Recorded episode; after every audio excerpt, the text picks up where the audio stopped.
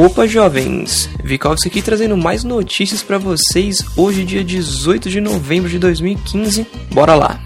Para dar início, eu queria falar um pouco sobre como está funcionando a retrocompatibilidade do Xbox One, né? A retrocompatibilidade está disponível aí desde o dia 12 de novembro. Basicamente, é você rodar jogos de Xbox 360 no seu Xbox One. Para quem tem a live americana, nós temos uma lista de 104 jogos disponíveis de Xbox 360, enquanto os brasileiros ficam com um pouco mais de 50. Mas é interessante dizer que ele está rodando perfeitamente, é literalmente um Xbox 360 do Xbox One, né? Quando você abre um jogo, inclusive você vê a, a, aquela tela de abertura do Xbox 360 igualzinho, todos os troféus, os modos online e as DLCs continuam disponíveis normalmente. E eu vou ser bem sincero, pessoal, fiquei com uma puta vontade de pegar um, que, que não colocam isso no PS4, gente? Qual a dificuldade? Tudo bem, a Microsoft começou errado com o Xbox One E3 e tal, mas eles reverteram o jogo de uma forma tão incrível. Eu tô torcendo pro Xbox One não só ultrapassar o PS4 em venda nos próximos anos, mas também para ultrapassar rápido e muito longe. A lista de, dos 50 jogos disponíveis na live brasileira está disponível na descrição desse cast.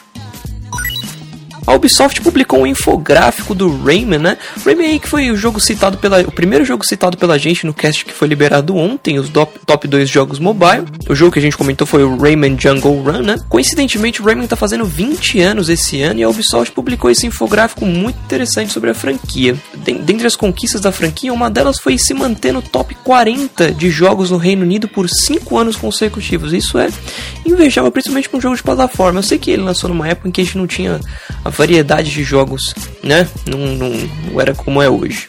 Com mais de 28 milhões de jogos vendidos, o Rayman é um dos personagens mais icônicos e amados da Ubisoft, disse o diretor da empresa, que ressalta que o jogo continua com a mesma força desde o lançamento original dele. Eu não duvido, porque o Rayman, inclusive, é muito bom. Para quem quiser ver esse infográfico, também no post.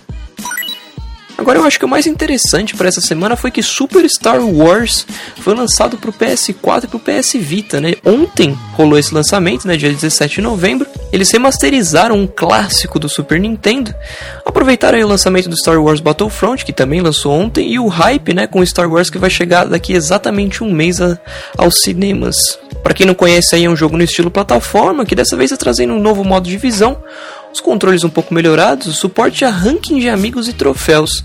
Quem quiser ver um pouquinho mais, vídeo de gameplay na postagem do cast.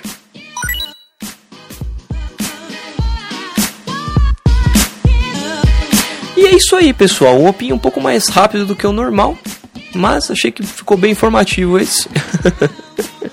e é isso aí, jovens. Lembra de entrar no nosso grupo do Telegram, seguir a gente no Twitter e, pessoal, vamos interagir um pouquinho mais com a gente, né? Hoje na verdade, amanhã, a partir da meia-noite da quinta-feira, né, daqui a algumas horas, vocês vão ficar sabendo aí quem foi, quem foram os grandes vencedores da promoção do Horizon Chase Pro iOS. Eu vou ficando por aqui.